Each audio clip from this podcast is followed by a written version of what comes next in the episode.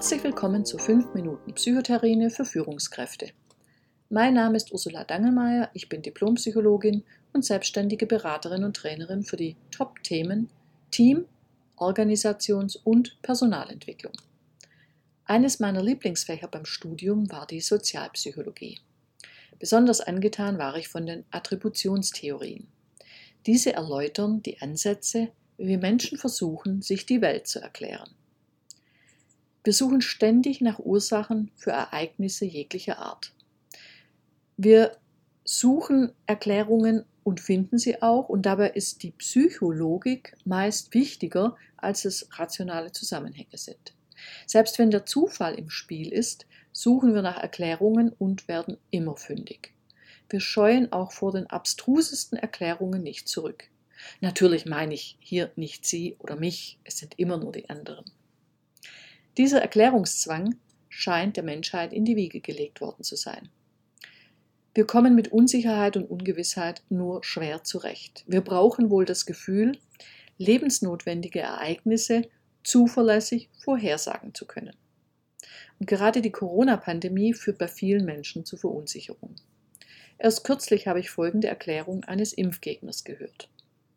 Der sagte, ich achte mit Hilfe von Naturheilverfahren und gesunder Ernährung darauf, dass mein Immunsystem widerstandsfähig ist und damit kann mir das Virus nichts anhaben.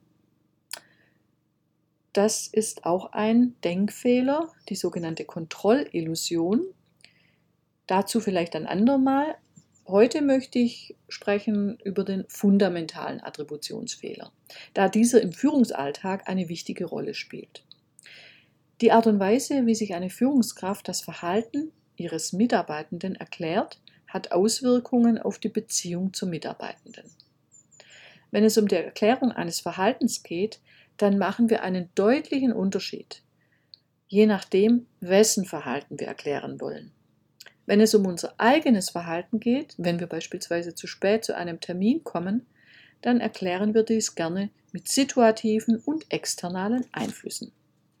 Wir begründen das zu spät kommen beispielsweise damit, dass uns der Ehepartner in eine politische Grundsatzdiskussion beim Frühstück verwickelt hat. Dabei geben wir gerne den anderen die Schuld. Nehmen wir an, Ihr Mitarbeiter kommt zu spät zu einer Besprechung. Dann bemühen wir eher Persönlichkeitseigenschaften als Erklärung. Der Mitarbeiter ist faul und unzuverlässig. Wir wussten es ja schon immer.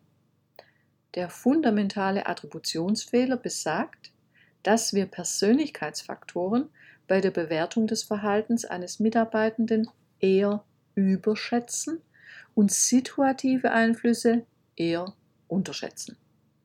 Sie können nun sagen, dass Sie dem Mitarbeitenden für gewöhnlich nicht direkt sagen, dass Sie ihn für faul und unzuverlässig halten. Ja sicher, dafür sind Sie Profi. Doch Ihre Einstellung gegenüber dem Mitarbeitenden wird Ihr Verhalten beeinflussen. Das können unterschwellige Bemerkungen sein wie Ja, Herr X, Sie haben es heute ja mal rechtzeitig geschafft oder Sie lassen sich bei jeder Terminvereinbarung mit dem Mitarbeitenden den Termin bestätigen oder auch nur das Hochziehen der Augenbraue, wenn der Mitarbeiter zu spät kommt. Auf jeden Fall wird der Mitarbeitende merken, dass Sie unzufrieden mit ihm sind. Der Mitarbeitende fühlt sich dann vielleicht nicht verstanden, da es für ihn einen nachvollziehbaren Grund für seine Unpünktlichkeit gab. Wenn solche Ressentiments nicht angesprochen werden und bestehen bleiben, können sie die Beziehung beeinträchtigen. Was können Sie also tun? Die goldene Regel, um Missverständnisse zu vermeiden, lautet Reden hilft. Also, wenn Sie ein Verhalten eines Mitarbeitenden stört, dann sollten Sie das direkt ansprechen natürlich unter vier Augen, und zwar als Ich-Botschaft. Mir ist aufgefallen, dass Sie bei unseren Meetings am Montag und Freitag jeweils zehn Minuten zu spät gekommen sind. Darüber habe ich mich geärgert, da für mich Verlässlichkeit wichtig ist.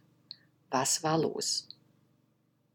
Dabei ist wichtig, möglichst frühzeitig ins Gespräch zu kommen und sich des fundamentalen Attributionsfehlers bewusst zu sein. Menschen verhalten sich nicht so, weil sie bestimmte Persönlichkeitseigenschaften aufweisen, sondern weil sie Gründe für ihr Verhalten haben, so wie Sie und wie jeder von uns.